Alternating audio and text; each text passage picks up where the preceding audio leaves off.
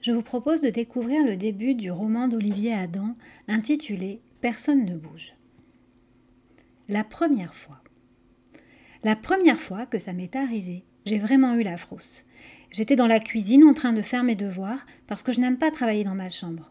Je préfère entendre les bruits de la maison, les émissions à la radio, la musique sur la chaîne IFI, maman qui téléphone, même si elle dit que ça me déconcentre et que vu mes résultats, je ferais mieux de travailler au calme. Dehors, la nuit tombait. Papa n'allait pas tarder à rentrer du travail. Enfin, c'est ce que j'espérais, parce que souvent l'hiver, il rentre tard. Pas parce qu'il a trop de travail, mais parce qu'il n'en a pas assez. Je m'explique. Il est chauffeur de taxi. C'est un métier bizarre. Plus les clients sont rares, plus vous devez travailler longtemps. Enfin, si vous voulez gagner un minimum d'argent. Bref, c'était le soir, je faisais mes exercices de maths. Maman me tournait le dos, occupée à éplucher des carottes pour le dîner. Elle n'avait pas de copie à corriger pour une fois. Elle est prof d'histoire géo au collège, pas celui où je vais, mais un autre, à l'autre bout de la ville, et elle s'était mise en tête de cuisiner. Ce qui en soi constituait déjà un phénomène paranormal. Et c'est là que ça s'est produit. D'abord, je ne m'en suis pas rendu compte, concentré sur mes équations, mais au bout d'un moment, quelque chose m'a paru bizarre le silence. Un silence absolu. Plus de bruit de réfrigérateur et d'appareils électriques dans la maison. Plus de voitures, plus de chiens aboyant dans les jardins d'à côté. Plus rien. J'ai eu l'impression d'être sourd. Maman j'ai dit. Mais maman n'a pas réagi.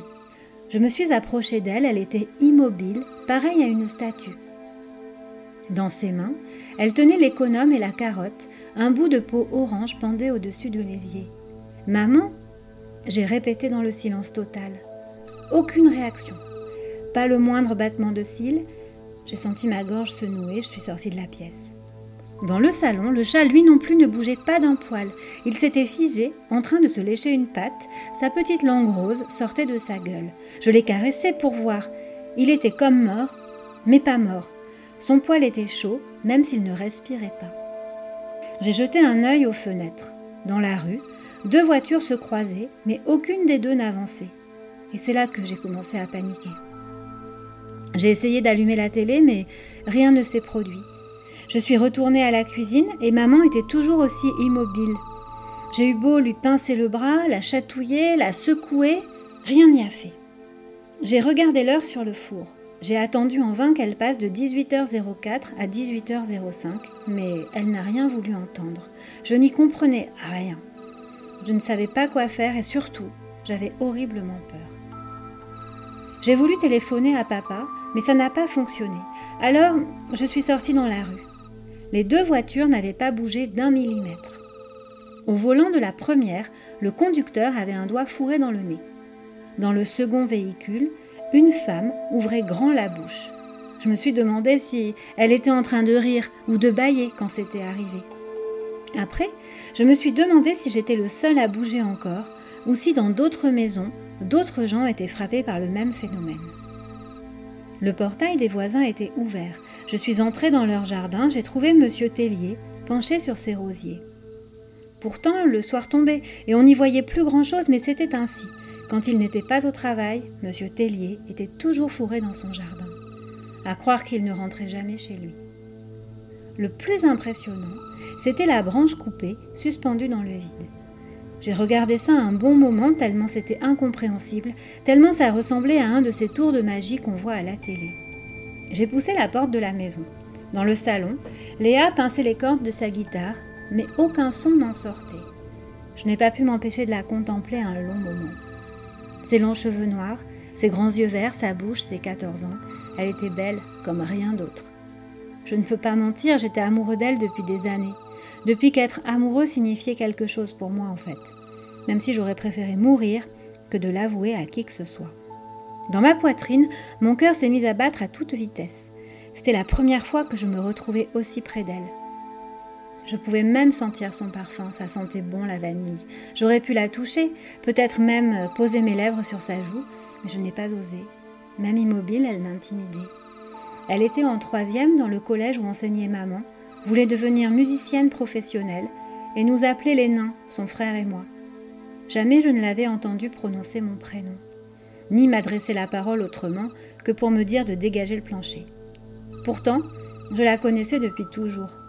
Quand on était petit, il avait bien dû nous arriver de jouer ensemble, tous les trois avec son frère, dans son jardin ou dans la rue. Mais je n'arrivais pas à m'en souvenir vraiment. J'avais des images qui me venaient, mais je ne parvenais pas à savoir si c'était de vrais souvenirs ou si je les inventais un peu comme des rêves. Tout à coup, j'ai eu peur que les choses reprennent leur cours et qu'elles me surprennent comme ça, assis tout près d'elle à la regarder avec mes yeux de cabillaud. J'ai quitté la pièce et je suis montée dans la chambre de Johan. Sur l'écran de sa Xbox, plus aucun footballeur ne shootait dans aucun ballon, et Johan enfonçait sans fin les touches de sa manette, la bouche ouverte.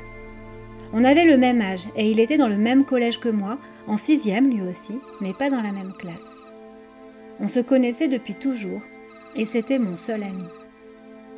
Enfin, pour être franc, c'est moi qui le considérais comme mon ami. L'inverse n'était pas tout à fait vrai.